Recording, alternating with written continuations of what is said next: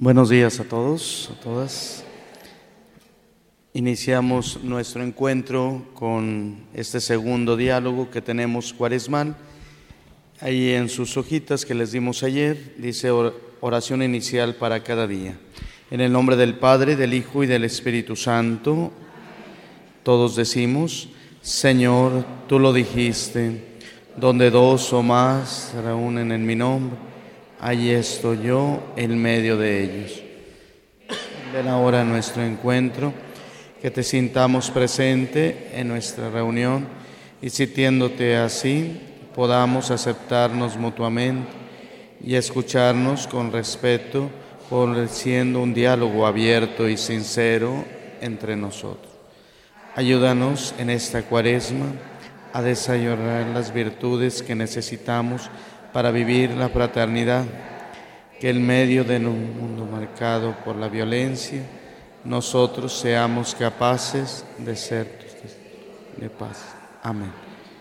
Espíritu Santo, fuente de luz, ilumínanos. En el nombre del Padre, del Hijo y del Espíritu Santo. Bueno, las personas que no vinieron el día de ayer, eh, ayer comenzamos estos diálogos de encuentro con o en base a la cuaresma y el tema general es la paz es don de Dios y tarea de todos. Y ayer hablábamos de la realidad que estábamos viviendo dentro del pecado, cómo a veces nos estabilizamos, nos instalamos en el pecado y viene entonces una realidad de violencia, inseguridad dentro de esto y entonces nos cuestionaba a todos cómo el pecado nos desvincula, nos desequilibra con Dios nuestro Señor, con nosotros mismos, con nuestros hermanos y con la creación. Pero cuando viene la gracia de Dios y nosotros somos promotores de la paz y somos promotores de la justicia, entonces comienza a vivirse la gracia de Dios en el cual me acerco más a Dios, entonces comienzo a amarme a mí mismo, empiezo a amar a los hermanos y comienzo a amar a la creación. Y hacíamos dos citas bíblicas. Génesis 3, 9 eh, al 15 y también hacíamos Lucas 15 del 11 al 32. Entonces eran dos citas bíblicas que yo les decía, como un pecado, el pecado nos lleva a desvincularnos de Dios y como la gracia de Dios nos acerca a Él y entonces poníamos un ejemplo de la cruz y esa cruz que me vincula con Dios o me desvincula.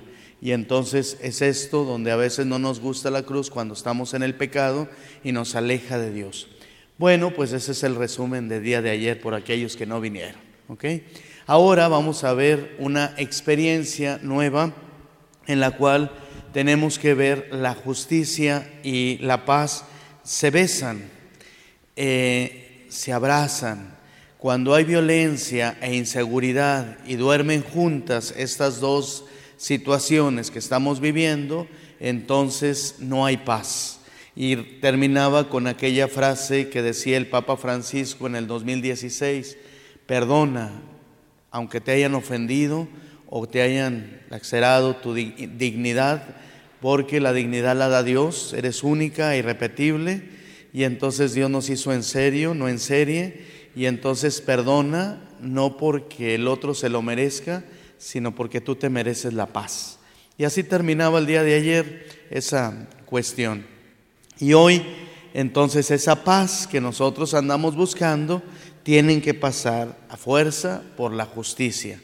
Así lo dijo el documento del Papa San Juan Pablo II en el año 2005 con la ya cuando 2004, perdón, cuando iba a dar el mensaje de Navidad. Sin, si no hay paz verdadera, no hay justicia. Y no hay justicia sin la paz. ¿De dónde lo tomó el Papa? Vamos a verlo. Es en el Salmo 85, versículo 10. Salmo 85, versículo 10. ¿Alguien lo tiene? Sí. 85.10, la justicia y la paz se besan. La fidelidad, muy bien. Esa es la lectura bíblica propia de este día. La justicia y la paz se besan. Ese es el tema. Y entonces, ¿por qué? Quiero mostrarles en este día el camino hacia la paz verdadera se hace en la justicia y se expresa en un compromiso preferencial por el pobre y por la lucha en favorecer las condiciones más dignas de las personas más vulnerables. Las personas, acuérdense que somos únicas e irrepetibles, esa es la dignidad, pero no podemos quedarnos indiferentes ante los hermanos que no tienen nada de oportunidades y nosotros que tenemos todas las oportunidades. Y nosotros porque siempre se nos abren caminos para que nosotros podamos hacer algo por los demás y no lo hacemos. Muchos de nosotros hacemos cosas y mientras, igual le decía, somos indiferentes, apáticos y son enfermedades del alma. Y son enfermedades del alma en la que muchos de nosotros no agarramos o no somos conscientes de la realidad que estamos viviendo. Es una situación difícil esta, ¿eh? es la desigualdad, es la injusticia en nuestras vidas. Hay ricos más ricos y pobres más pobres. Y no es demagogia, es verdad. Y tenemos que saber que pocos ricos con casi todo y muchísimos pobres con casi nada. Qué extraño. Y decimos que todos somos personas. Unas leyes extrañas. No sé si aquí hay legisladoras o legisladores, pero yo soy eh, licenciado en Derecho Canónico y a mí me llamaba la atención cómo hacen leyes para defender al perro y al gato y hasta lo meten a la cárcel. Pero para matar a tu hijo, hasta leyes para defenderlo, para que mates a tu hijo. Qué extraño. Es la desigualdad y es la injusticia. Y a veces hacemos mucho por el perro o el gato que no está mal, decíamos ayer, es la creación. Pero es mi hermano, el niño, el indefenso, que a veces hacemos cosas y decimos, está extraño esto, que yo les digo, el Señor lo decía el domingo pasado, Anteriormente se dijo, no matarás. Pero ahora les digo, el que insulte a su hermano, el que se enoje con su hermano y el que lo desprecie, será llevado ante el Tribunal Supremo. Y hay que tener mucho cuidado con esto. ¿Por qué? Porque no estamos viviendo con sabiduría. ¿Qué es la sabiduría? Saborear las cosas de Dios. ¿Algo más? Esa es la piedad. Decidir bien qué. Sí, está bien. Muy bien. Porque hay algunos que dicen, un sabio que tiene mucha ciencia, dicen que es muy sabio. No, no precisamente. Los que tenemos mucha inteligencia, pues qué bueno, todos tenemos mucha inteligencia. Sí, iba a decir. Ok, ¿y qué es la voluntad de Dios? Ahí está, ahí está la cuestión. Y como soy, soy juez del tribunal eclesiástico, siempre hago preguntas y preguntas y preguntas. Y todo lo que diga será usado en su contra. No, no, sé no, la cuestión es esta. Miren, la sabiduría es un don de Dios. Estamos de acuerdo. Que es saber discernir. Muy bien. Que saber la voluntad de Dios. Conocer. Conocimiento, eso es un don de Dios también. Actuar. Ahí les va. Y va, va creciendo esto. Ahí va. Es discernir ahorita dijo la señora, la otra señora dijo hacer la voluntad de Dios. Si nosotros sabemos trabajar en sabiduría, entonces fíjense una cosa, sabemos discernir entre las cosas del cielo y las cosas de la tierra. Que no se nos vaya de la mano, hermanas, hermanos, que no se nos vaya de la mano. ¿Cómo estamos viviendo? Porque el problema es que estamos viviendo sin el hermano y creyendo que acumulando mucha riqueza y viviendo bien, entre comillas, al final te quedas solo. Yo nunca he visto la carroza y atrás el camión de mudanzas, nunca. Lo único que te lleva son tus buenas obras. Eso sí te llevas. Lo otro que estabas peleando, las casas, el carro, el terreno y tantas cosas que te están desgastando y no estás viviendo sabiamente, eso aquí se queda y estás haciendo y acumulando para que tu familia se separe. Díganme si no, a veces dejamos más problemas de muertos que de vivos. Pues y no supimos vivir. Creímos que acumulando, acumulando y acumulando. Dios nos dio todo para uso, no para abuso. Y muchos de nosotros estamos abusando. Haz un recuento de los daños en tu casa. ¿Cuántas teles tienes? Señoras, ¿cuántos pares de zapatos tienes? Nomás escuchas. Sí. Es que, ¿qué es la pobreza? La pobreza es saber vivir con los medios que Dios me da, no acumular. Te aseguro que muchas cosas que tienes en tu casa no las necesitas. Tienen años ahí un, vestido. Y aquí no hay adolescentes, porque aquí las adolescentes, no hombre, ahí cuando les predico a las adolescentes, les digo, cada sábado hay una fiestecita y le dicen a mamá, tengo que ponerme algo nuevo porque no tengo nada que ponerme. La mamá le abre el closet y mira, es que ya me lo vieron. ¿Sí? La vanidad. ¿Cuántos de nosotros somos así? No sabemos vivir. Y por eso es cierto que estamos en un nuevo despertar en nuestra sociedad. Pero es extraño, díganme si no, que podemos conquistar el espacio exterior y gastamos mucha lana, mucha lana para ir a la luna y no podemos conquistar y erradicar la pobreza en nuestro mundo. ¿eh? Y a veces decimos, pobres de nuestros hermanos, oigan, cuidado, porque la pobreza y la muerte van de la mano. ¿eh? Y no es tanto esto, el sistema que empobrece, que despoja, que muchos de nosotros en determinado momento vemos la realidad laboral, empresarios ricos y trabajadores pobres. Y es que no estudiaron, no hubo oportunidad. Yo se lo decía a mi hermano, mi hermano gerente general de una fábrica, cuando yo le mandé a un muchacho, dice, es que no tiene experiencia. ¿Qué? Pues dale experiencia tú. Abre tu corazón, tú que eres empresario. Y se lo decía a mi hermano, y mis hermanos trabajan en empresas. Y bendito sea Dios, nosotros, nuestro papá nos dio una, una cuestión de oportunidad de decir, ustedes van a estudiar hasta donde ustedes quieran, yo les voy a ayudar. Pero aquí la cuestión es que cuando tú estás arriba, el problema es que no ves a los de abajo. Compárate con el de abajo, no con el de arriba. Si te comparas con el de arriba vas a tener envidia. Si te comparas con el de abajo le vas a decir, Señor, gracias por todo lo bueno que has sido conmigo. Que no tenemos mucho algunos, pero tenemos lo suficiente para vivir. Y si sabemos vivir con sabiduría, entonces no se me va a ir el cielo, porque hay que saber discernir entre las cosas del cielo y las cosas de la tierra. Miren que la Madre Teresa de Calcuta era una mujer pobre y ustedes la conocieron. Un servidor la conoció eh, en persona, muy bromista, por cierto. Pero una de las cosas en México vino a saludar. Estamos hablando de 1900. 80. ¿Quién era el presidente de la República?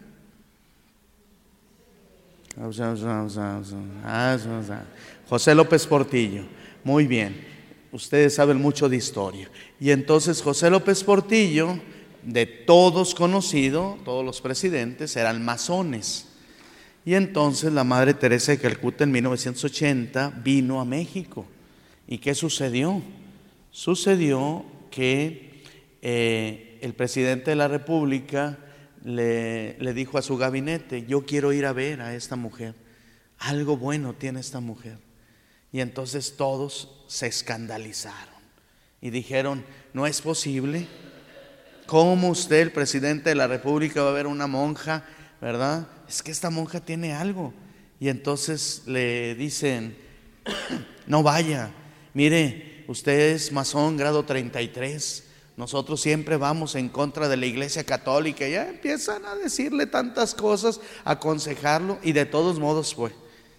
Y entonces llegó al aeropuerto, la hermana se baja y entonces eh, lo espera como jefe de Estado y entonces la saluda, hermana, bienvenida a su México, su casa. puede usted hacer algo bueno con este pueblo, la esperan. Y es más, para que usted tenga muy en cuenta esta experiencia, le voy a poner una limusina con chofer, con dos motociclistas, ¿verdad? Y usted es la que va a guiarlos por donde. La Madre Teresa de Calcuta dijo muchas gracias y se sube a la limusina. Se subió y le dice, primero me llevas a ver a mis leprosos y luego me llevas a ver a los idosos y después me llevas a ver a los niños eh, de cáncer y de sida y luego me lleva... El detalle es que tuvo una jornada intensa, ¿eh? intensísima. En la noche, así son, somos los que nos dedicamos a lo público, de la iglesia o de la política o la cuestión de los reporteros. Meten hilo para sacar hebra y en la noche llega eh, un reportero a la casa de las hermanas de la caridad, toca la puerta y entonces abre la madre superiora mm, de esa provincia o de esa casa y le dice, dice el reportero, quiero ver a la madre Teresa porque nos ha ofendido a los mexicanos. Como tantos pobres y ella subiéndose a una limusina. Como tanto momento y ella haciendo tráfico. Y, y empezó a decir, quiero que nos dé una explicación, porque ha ofendido al pueblo mexicano. Y entonces le dice la madre, mira, yo creo que mañana, porque ahorita la hermana ya está muy cansada, ya hizo lo que tenía que hacer, está descansando. Y la Madre Teresa de Calcuta la, lo escuchó y le dice a la, a la hermana, déjalo, yo lo atiendo. Y entonces entraron algunos reporteros, pero ese reportero todavía insidioso quería eh, decirle usted, está, usted dice que es la pobre entre las pobres y esto y lo otro. ¿Cuál fue la sorpresa? La Madre Teresa muy, muy bromista le dice, Mira, te voy a comentar algo. El problema fue este, que tú te ofendiste porque yo me subí a una limusina. Pero te voy a decir la verdad. Esa limusina, tu presidente me la ofreció, yo no la pedí. Él vino y me recibió. Yo nunca le dije que viniera. Él dijo que yo pudiera hacer y me dijo, aquí tiene una limusina y un chofer. Yo nunca se lo pedí. Pero hice una oración cuando venía de Albania hacia acá, hice una oración, Señor, pon los medios para llegar a mis pobres. Y me puso todos los medios. Si no me hubiera subido, ustedes los mexicanos también me hubieran criticado, hubieran dicho, qué mensa. Pero como me subí, entonces los ofendí. Pero ten cuidado con esto que te voy a decir y apúntalo bien esta limusina aquí se va a quedar. Mis enfermos aquí se van a quedar. Todo lo que hice, Dios me lo puso como medio para alcanzar el fin. Y el fin es mi santidad. Que todos los medios no nos vayan a perjudicar. Porque díganme si no, a veces el carro que tenemos o los medios que Dios nos ha dado, nos peleamos Espero que sus hijos no se peleen por un carro. Es que se lo prestaste más a él, a mí, que a mí, mamá. La comida, le diste más carne a él que a mí.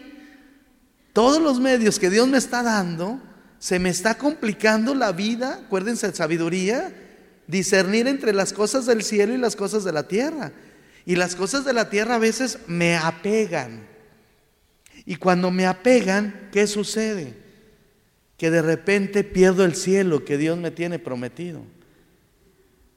El dinero tan lleno de injusticias, gánense amigos, para que allá arriba Dios les diga, ven. ¿Por qué? Porque si nosotros empezamos a ver qué es la justicia, podemos verlo, vamos, de tres maneras. Yo lo manejo con matrimonios, pero ahora lo quiero manejar con eh, cualquier persona que se encuentre en ustedes. ¿Qué hacen ustedes por la persona más pobre? Lo pueden hacer de tres maneras. ¿sí? Los matrimonios, ahora se los pongo en clave de matrimonios, porque ahí en el tribunal se los digo a las personas así. jugando con las palabras. Jugando con las palabras es, ¿por qué se casan? ¿Por violencia, por justicia o por amor? ¿Por qué hacen ustedes las cosas en bien de los demás? ¿En violencia, en justicia o en amor?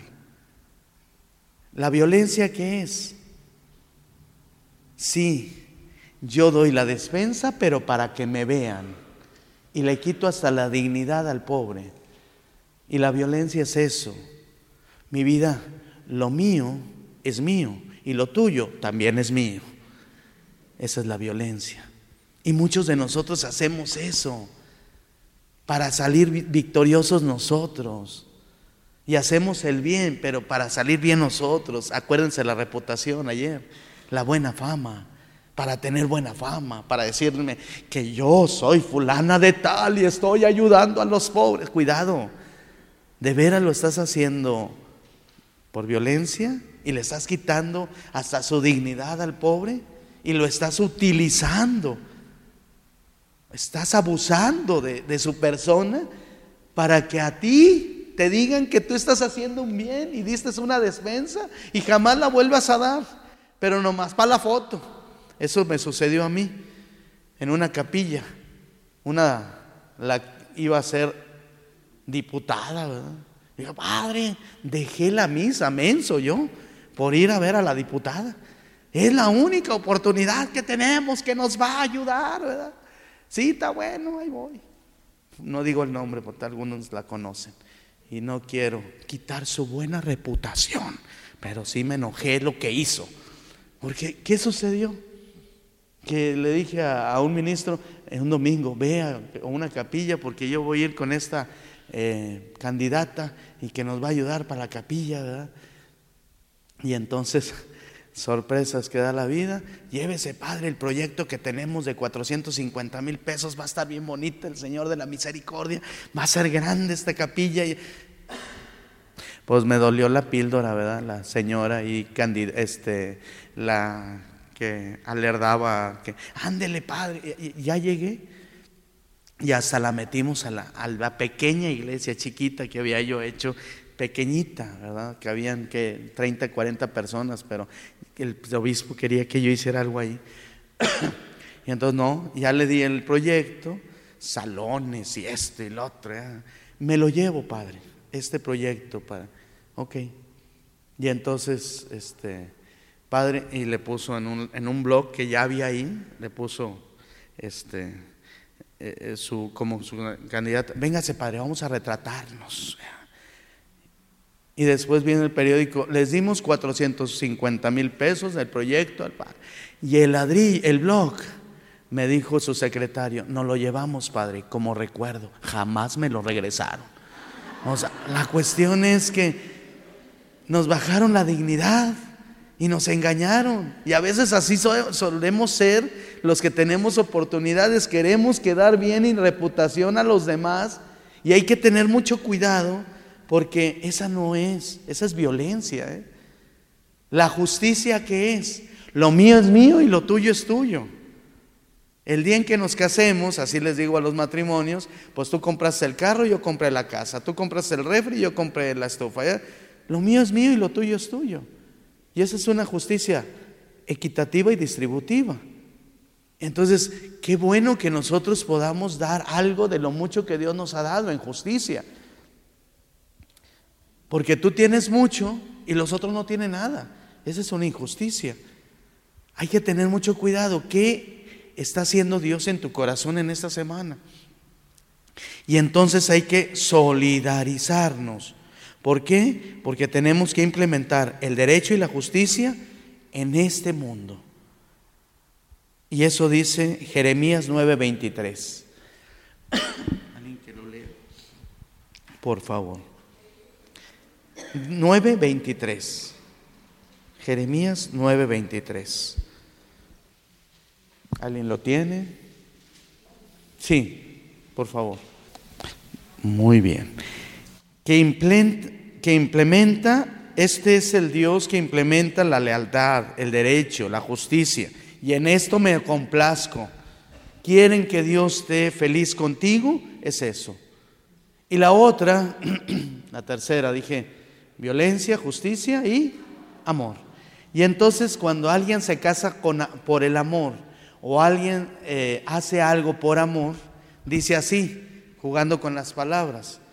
En la violencia es lo mío, es mío y lo tuyo también es mío. En la justicia lo mío es mío y lo tuyo es tuyo. Pero cuando te casas con amor, es esto. Lo mío es tuyo y lo tuyo también es tuyo. Es decir, va mucho más allá. Si su justicia y su amor no es más allá que los fariseos y los escribas, no entrarán en el reino de los cielos. Eso dijo el Señor el domingo. O sea, no nos quedemos en la ley, sino en el espíritu de la ley que nos hace ser hijos de Dios y en el cual mañana o estos días vamos a compartir. Quiero ser hijo de Dios, tengo que compartir con mi hermano. No, no es posible que nosotros digamos, soy hijo de Dios, pero mi hermano no está cerca de mí. Si nosotros quisiéramos un fruto, el fruto de la paz es la justicia. Y eso viene en Isaías 32, del 16 al 20.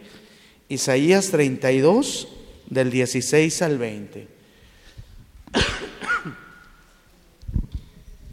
¿Alguien lo tiene? Sí, por favor. Bueno, usted ya leyó, ¿no? Yo les digo que si podemos participar, alguien más allá atrás, sí. Sígale, sígale, mi pueblo. No, no, sígale, sígale, es que es toda una lectura bíblica, sí. Mi pueblo. Muy bien, ah, ahí está. La obra de la justicia será la paz y el fruto de la será justicia, tranquilidad y seguridad para siempre. Es decir, ¿qué es lo que nosotros estamos buscando? Y si nosotros vivimos como hijos e hijas de Dios, entonces nuestra paz no tiene que ser una paz ficticia, sino una paz y gozo en el Señor, en el cual yo puedo ayudar a mi hermano, pero tengan en cuenta esto, Romanos 14 del 17 al 19. Romanos 14 del 17 al 19.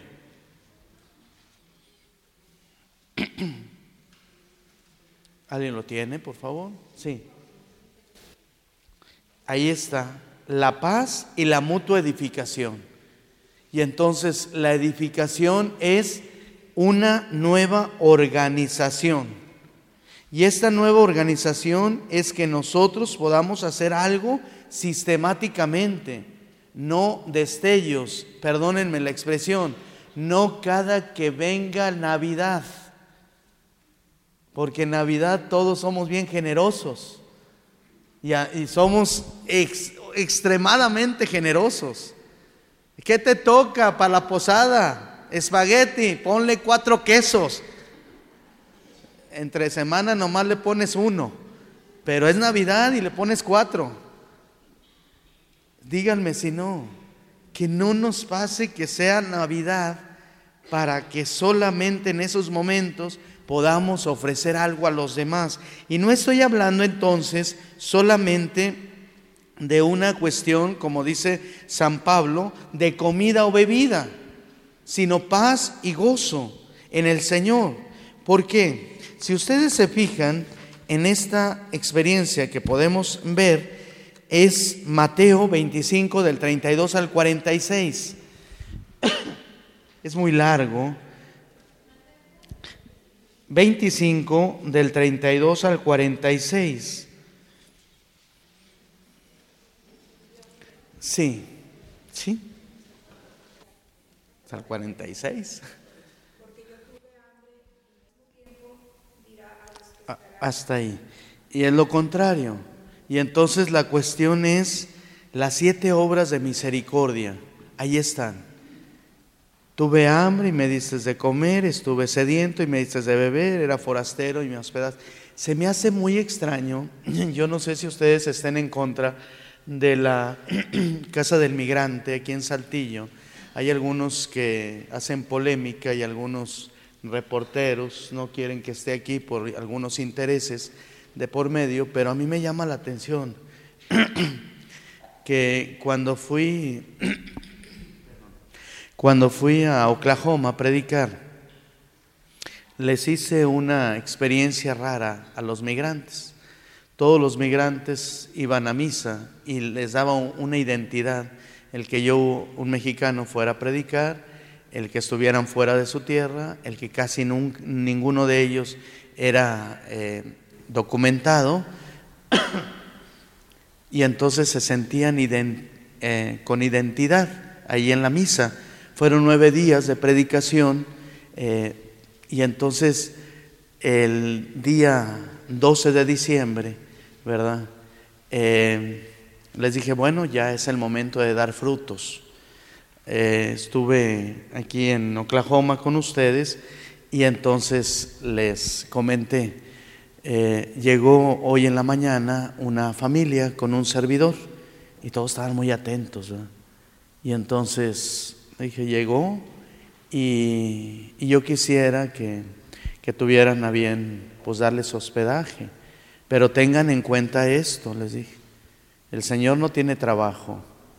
La señora está embarazada, es indocumentada, está próxima a dar a luz. Yo creo que le faltan unos 15 días. Y entonces todos así como que, órale, y esto y lo otro. ¿eh? Y entonces todos eran migrantes. Y le dije, a ver, ¿quién quiere darle hospedaje? Ni uno me levantó la mano. Y entonces le dije, ¿y por qué tú no le quieres dar hospedaje? No, me meto en broncas, padre. Sí, yo muy apenas puedo. Y luego el Señor sin trabajo. Y luego la señora embarazada. Y luego vivimos diez en una traila. Y, y empezaba a darle toda una experiencia de darle vueltas y vueltas y vueltas. Y, unos allá atrás, ¿verdad? Me hicieron así. Y, ustedes quieren darle, sí. ¿Cuántos son de familia? Dice, pues acaban de nacer dos y ahorita tenemos ocho. Y si les van a hospedaje, mire, donde comen diez, comen doce. ¿Verdad? Y nombre sea de Dios. Y entonces le dije a la hermana que me estaba ayudando en la dinámica, dígale a los señores que pasen. Y entonces había hecho una eh, escultura, yo la había portado de aquí de México a, Estados Unidos, de José y de María. Ya sabía la dinámica que iba a ser el día 12 yo. Y entonces pasaron y, se vinieron por acá y el coro cantó, entre santos peregrinos. Ya lo tenía yo todo y todos, chinita, chinita la piel. Digo, ellos también son migrantes. ¿Y por qué no aceptamos a nuestros hermanos migrantes? El Santo Cristo de la capilla, el Cristo, es judío, es migrante. A Él sí lo aceptamos y hasta vamos y rezamos. Y, sí, Señor, tú que te quedas en Saltillo. Pero a la casa del migrante no vamos. Y ahí está también. Lo que hiciste con ese pequeño, conmigo lo hiciste. En sus países no hay tantas oportunidades como en la nuestra. Y en Europa, tres años vivía allá, hay más oportunidades que en América, se los aseguro. Pero nos trataron muy bien a nosotros que éramos migrantes. Los sacerdotes que vamos a otro país somos migrantes, no tenemos una eh, estadía como una nacionalidad. Pero cuando nos tratamos como hermanos unos a otros, sin nacionalidad, y a veces decimos, no, es que nomás vienen a robar. Dales de comer y no te roban, hasta te cuidan, te lo aseguro. Pero nosotros hasta somos desconfiados con la otra persona. Y eso es lo que a nosotros nos falta. El pobre es un sacramento. ¿Qué es un sacramento? Signo visible de la presencia de Cristo. Y eso es. Es un signo visible y no un adorno. Es un reclamo. Un reclamo de justicia, de caridad organizada, de que tenemos que hacer bien las cosas que tenemos, a nosotros nos toca. Y entonces yo les invito y nos exhortamos a ser solidarios con aquellas personas que sufren. Por eso el Señor lo pone en Mateo capítulo 5 en las bienaventuranzas. Y lo pone muy claro. Dichosos los que trabajan por la paz. El ser cristiano, el ser católico, me lleva a no ser partidario más que de la justicia y de la paz. Ser partidario de la indignación que está sucediendo en nuestra patria. De hablar, nosotros que tenemos voz, que estamos preparados, por los que no tienen voz, tener como amigos a los pobres y sentarse en la mesa para compartir el pan. A mí me gusta meterme hasta las, perdónenme la expresión, hasta las chanclas por mi pueblo y sí me meto, así se los digo sinceramente, cuando yo eh, era seminarista, eh, me preguntaban que por qué me quería mm, convertir en sacerdote. Y entonces lo que les dije fue algo muy sencillo. Les dije, porque Dios, Dios me ama. Segundo, Dios me va a quitar todos los problemas. Y Dios me da una paz. Y entonces cada que me preguntaban, cada que me preguntaban, me vi, fui a Guadalajara a este, hacer mi filosofía y me preguntaban, ¿por qué? No, pues es que Dios me ama, Dios me quita mis problemas y Dios me da la paz. Y entonces, ¿qué sucedió? 14 días antes de ordenarme sacerdote, le comenté a perdón, el rector me dice de parte del señor obispo, don Raúl Vera, que por qué quieres ser sacerdote. Ah, porque Dios me quita los problemas y Dios me va a dar la paz. Ah, muy bien. Y ya en el momento de la ordenación sacerdotal, bueno, un día antes, don Raúl Vera me habló y me dice, oye, ¿por qué quieres ser sacerdote antes de que yo te imponga manos? Y te haga la oración consacratoria, ah, porque Dios me ama, Dios me da la paz y Dios me quita todos los problemas. Y el señor obispo se rió, porque al día siguiente me impuso manos. Y les aseguro que desde ese día Dios me ama mucho, pero ya no me deja en paz y me da muchos problemas. De veras. Sí, eso es. La cuestión es, si te metes con Dios, no pienses que vas a estar muy bien. Si te metes con Cristo y quieres ser verdadera cristiana, te van a barrer y te van a trapear. Y vas a ir en contra, como el salmón. El salmón es el único pez que siempre va en contra de la corriente. Si no sabían eso. Es eso.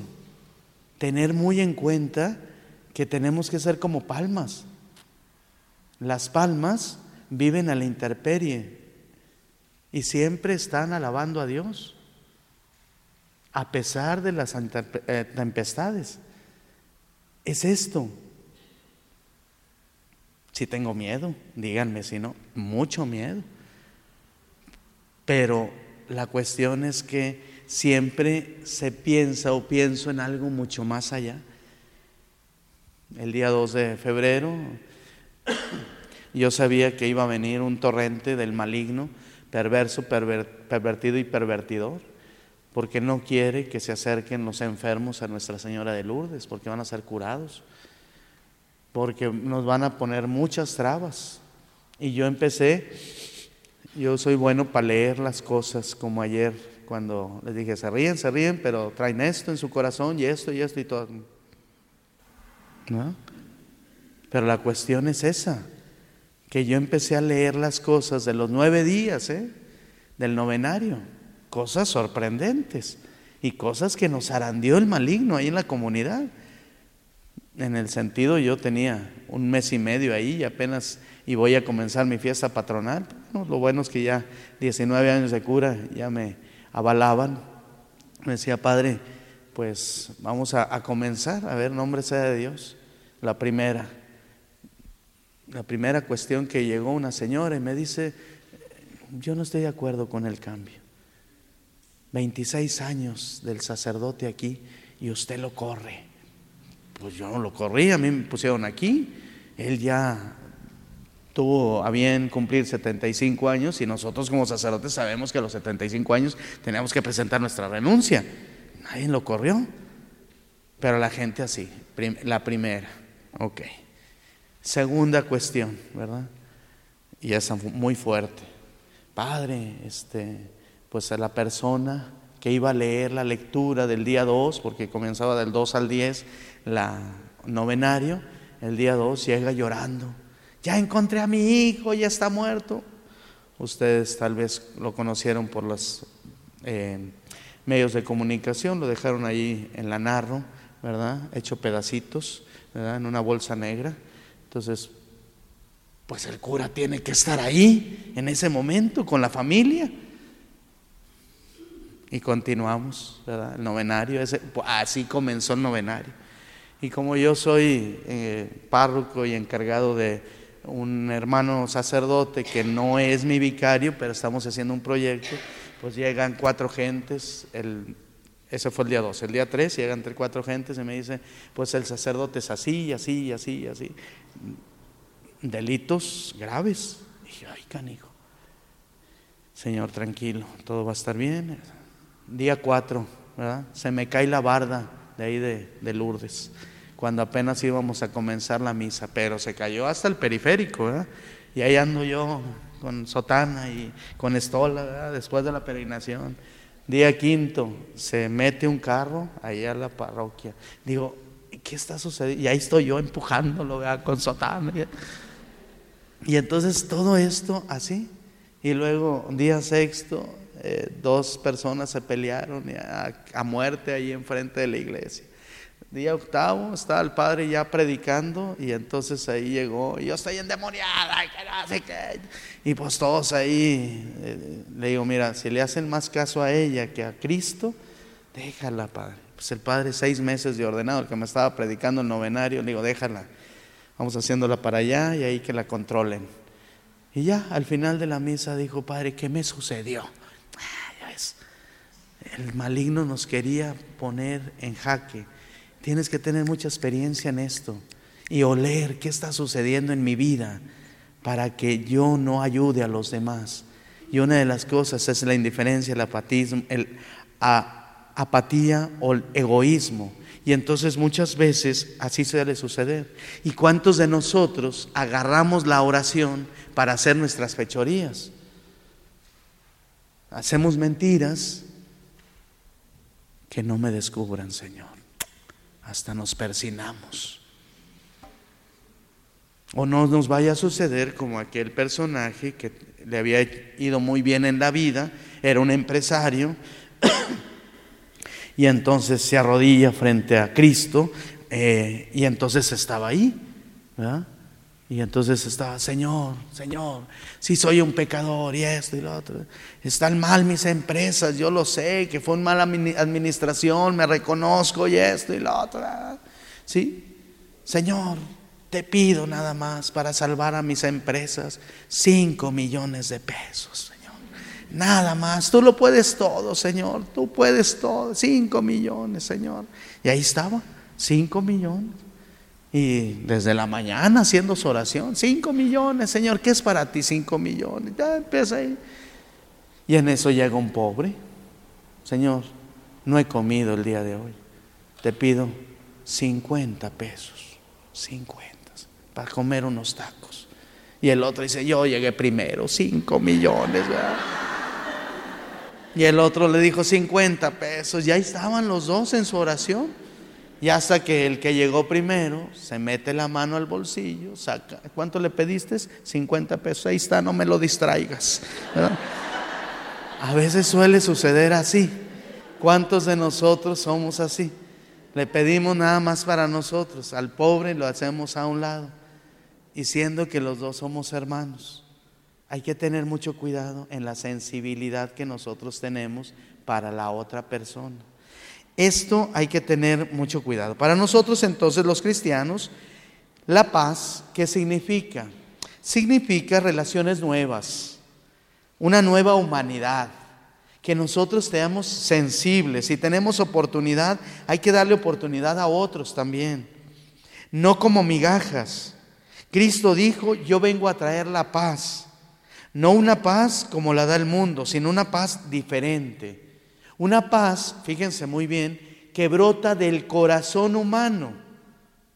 Y de este corazón, ayer lo decíamos, miserere corde, de este corazón, que les puedes decir que el que, que está a tu lado tiene miserias igual que tú. Y que arrieros somos y en el camino andamos. Y todos vamos caminando en este mundo. No podemos quedarnos indiferentes y tiene que brotar de mi corazón. Si brota de, fíjense muy bien, yo se los expliqué el domingo así a mi gente.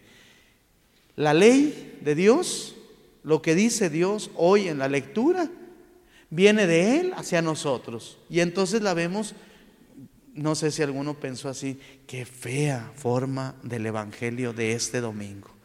Se dijo que no matarás, no adulterarás, no mentirás, no, eh, jurarás. No. Entonces, ay, qué feo el Señor. Entonces le digo, sí, lo ves feo porque lo ves de una autoridad de mi Dios hacia ti. Y lo ves como una obligación. A nadie nos gusta que nos manden. Nos gusta mandar, pero no nos gusta que, que nos manden. No, nos enoja, conflictúa nuestro corazón. Pero fíjense una cosa, ahí va.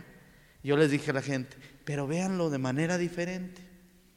Vamos a ver una ley, y se las puse así. Oír misa entera todos los domingos y fiestas de guardar. Una ley como obligación. Y luego les hice la pregunta a la gente. ¿Alguien de ustedes, hermanos, viene obligado el día de hoy, domingo, día del Señor?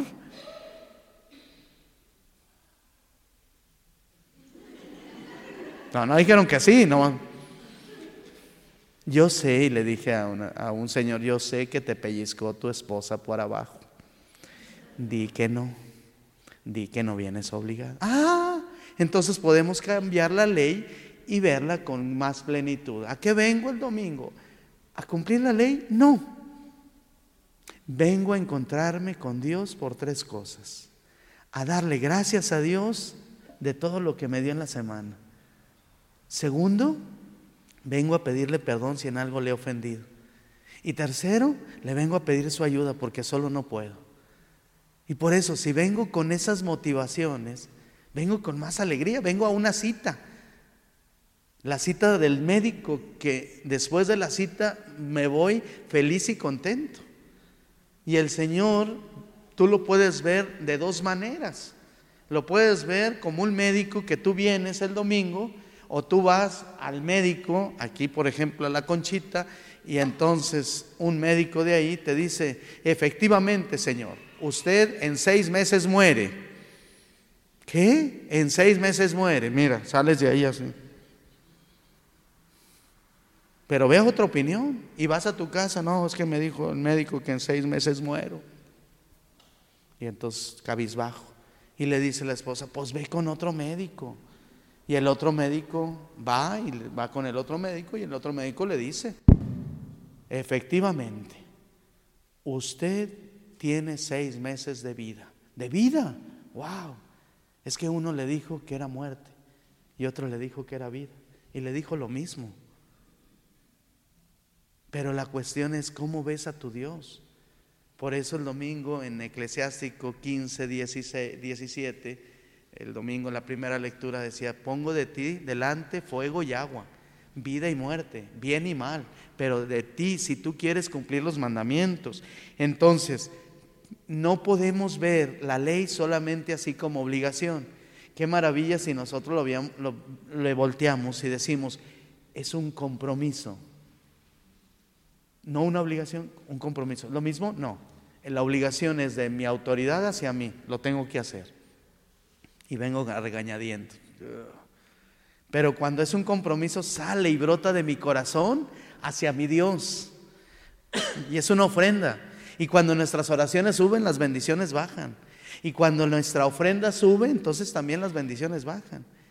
Entonces, que salga y brote la paz desde tu corazón. Y esto nos va a convertir en verdaderos hermanos, verdaderos prójimos, verdaderos hermanos, que somos semejantes. Si contestan, por favor. Y entonces es esto. Y entonces la pregunta que yo les quisiera hacer es,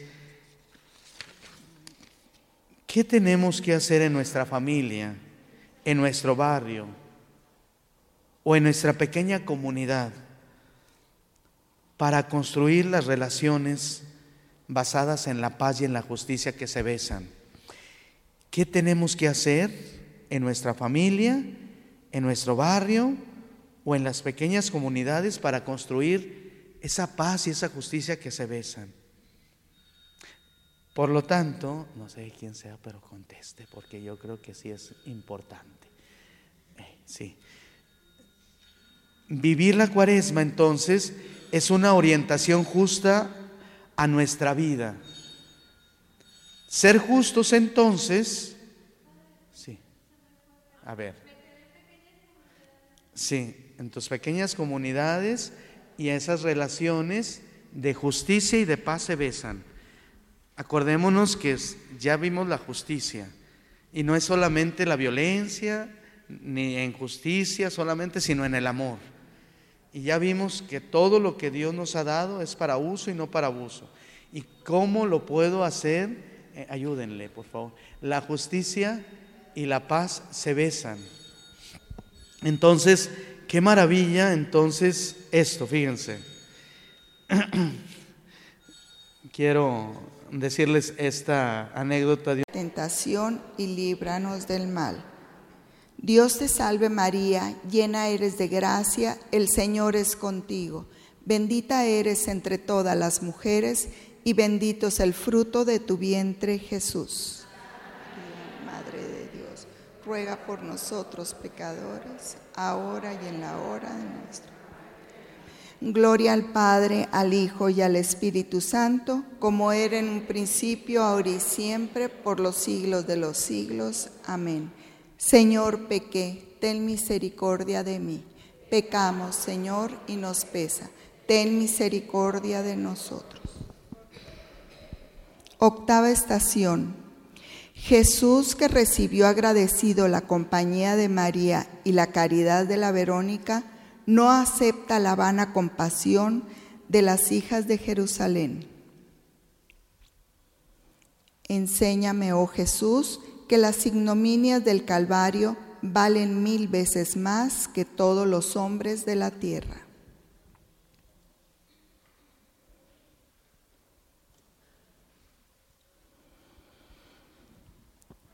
Te adoramos, oh Cristo, y te bendecimos que por tu santa cruz redimiste al mundo.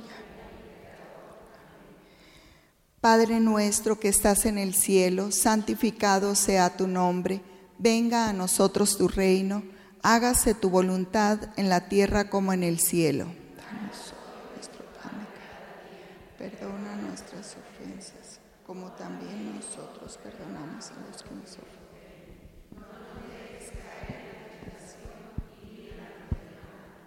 Dios te salve María, llena eres de gracia, el Señor es contigo.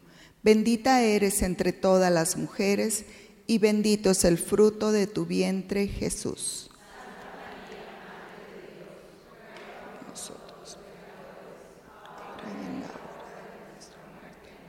Gloria al Padre, al Hijo y al Espíritu Santo, como era en un principio, ahora y siempre, por los siglos de los siglos. Amén. Señor, pequé, ten misericordia de mí. Señor, y nos pesa, ten misericordia de nosotros. Novena estación. Jesús cae una vez más. La humillación en el sufrimiento, la debilidad, el abatimiento en los momentos supremos, no aparecer, no aparecer valiente y esforzado en el suplicio por los hombres que nos desprecian todavía más, he aquí lo que caracteriza la verdadera cruz de Cristo. Oh verdadera cruz del Calvario, si alguna vez tengo la dicha de que seas mi herencia, yo te bendeciré hasta el fondo de mi corazón, abatido y despreciado de todos.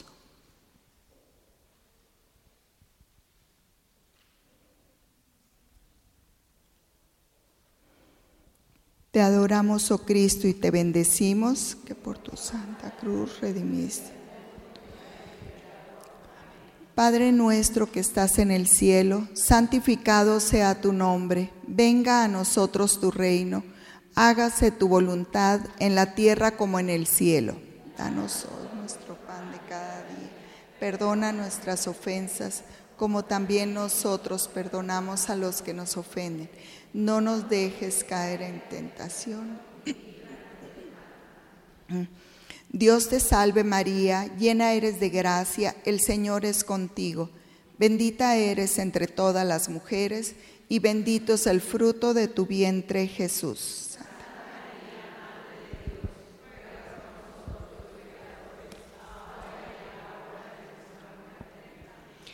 Gloria al Padre, al Hijo y al Espíritu Santo, como era en un principio, ahora y siempre, por los siglos de los siglos. Señor, pequé, ten misericordia de mí. Pecamos, Señor, y nos pesa. Ten misericordia de nosotros. Décima estación. Llegados por fin al Calvario, manos sacrílegas despojaron a Jesús de sus vestiduras. Oh Jesús, despojado de todo mi amor, haz que me desprenda por tu amor de todas las criaturas, para que tú seas mi único tesoro.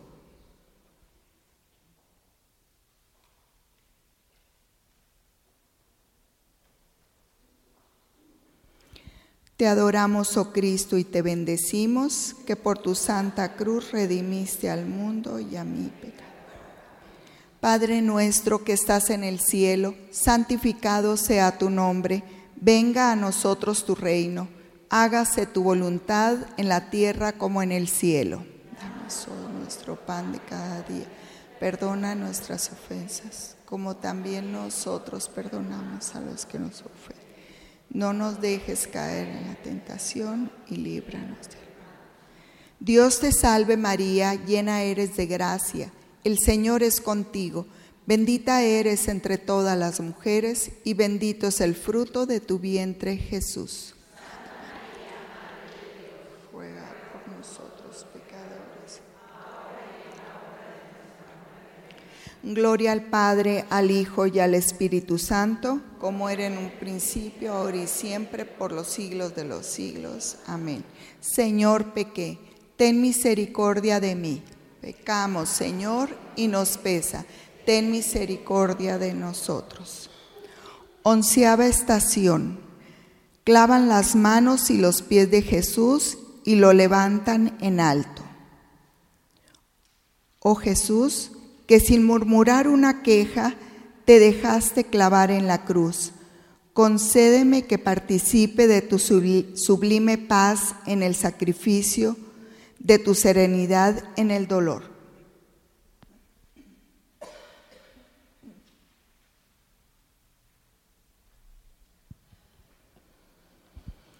Te adoramos, oh Cristo, y te bendecimos, que por tu santa cruz redimiste al mundo y a mi pecado. Amén. Padre nuestro que estás en el cielo, santificado sea tu nombre, venga a nosotros tu reino hágase tu voluntad en la tierra como en el cielo. Hoy nuestro pan de cada día. Perdona nuestras ofensas, como también nosotros perdonamos a los que nos ofenden. No nos dejes caer en tentación y líbranos.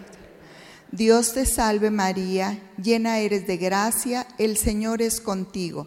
Bendita eres entre todas las mujeres y bendito es el fruto de tu vientre Jesús.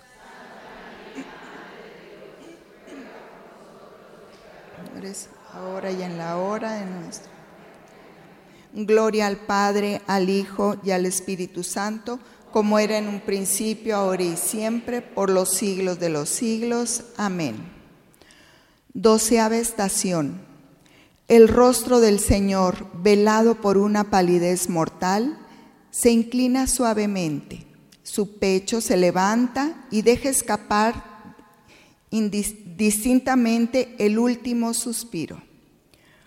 Oh Señor, desde ahora acepto con toda mi voluntad el género de muerte que te plazca enviarme. La acepto con todas sus angustias, penas y dolores. La acepto en unión tuya y como consumación de mi sacrificio sobre la tierra.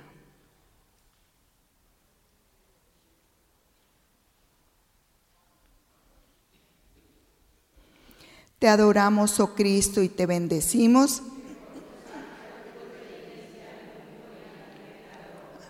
Padre nuestro que estás en el cielo, santificado sea tu nombre. Venga a nosotros tu reino hágase tu voluntad en la tierra como en el cielo.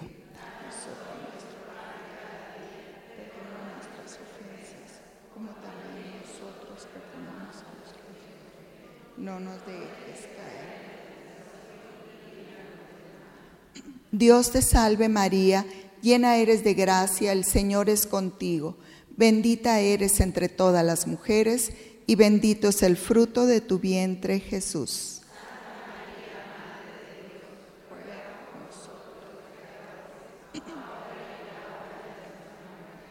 Gloria al Padre, al Hijo y al Espíritu Santo, como era en un principio, ahora y siempre, por los siglos de los siglos. Amén. Señor, pequé, ten misericordia de mí. Pecamos, Señor, y nos pesa. Ten misericordia de nosotros. Treceava estación. Desclavan el cuerpo de Jesús y lo reciben los brazos de María. Sobre toda la tierra todo sufrimiento tiene su fin, mas la recompensa es eterna. Oh Jesús, descansando de tus dolores en los brazos de tu Santísima Madre, como en los años de tu infancia, haz que mis penas y mis trabajos, mi descanso, sea arrojarme con un abandono filial en los brazos de María.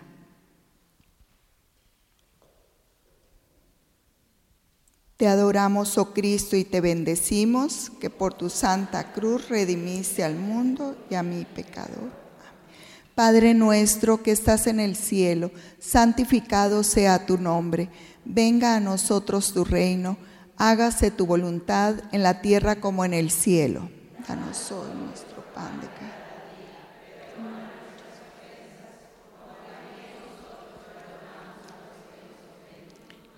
dejes caer. Dios te salve María, llena eres de gracia, el Señor es contigo, bendita eres entre todas las mujeres y bendito es el fruto de tu vientre Jesús. Ruega por nosotros pecadores, ahora y en la... Gloria al Padre, al Hijo y al Espíritu Santo, como era en un principio, ahora y siempre, por los siglos de los siglos. Señor, pequé, ten misericordia de mí. Pecamos, Señor, y nos pesa. Ten misericordia de nosotros. Catorceava estación. Sepultan a Jesús y María queda sola en la tierra. Oh Madre mía, permíteme que te acompañe en tus dolores y enséñame a comprender y a consolar el desamparo de tu soledad y la amargura de tus lágrimas. Te adoramos, oh Cristo, y te bendecimos.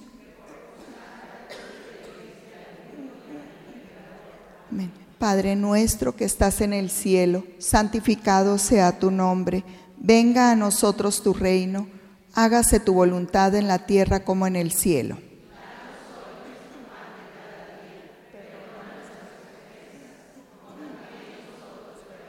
A los que nos ofenden no nos dejes caer en tentación y líbranos. Dios te salve María, llena eres de gracia, el Señor es contigo. Bendita eres entre todas las mujeres y bendito es el fruto de tu vientre Jesús. María, Madre de Dios, ruega por nosotros pecadores, ahora y en... Gloria al Padre, al Hijo y al Espíritu Santo, como era en un principio, ahora y Señor.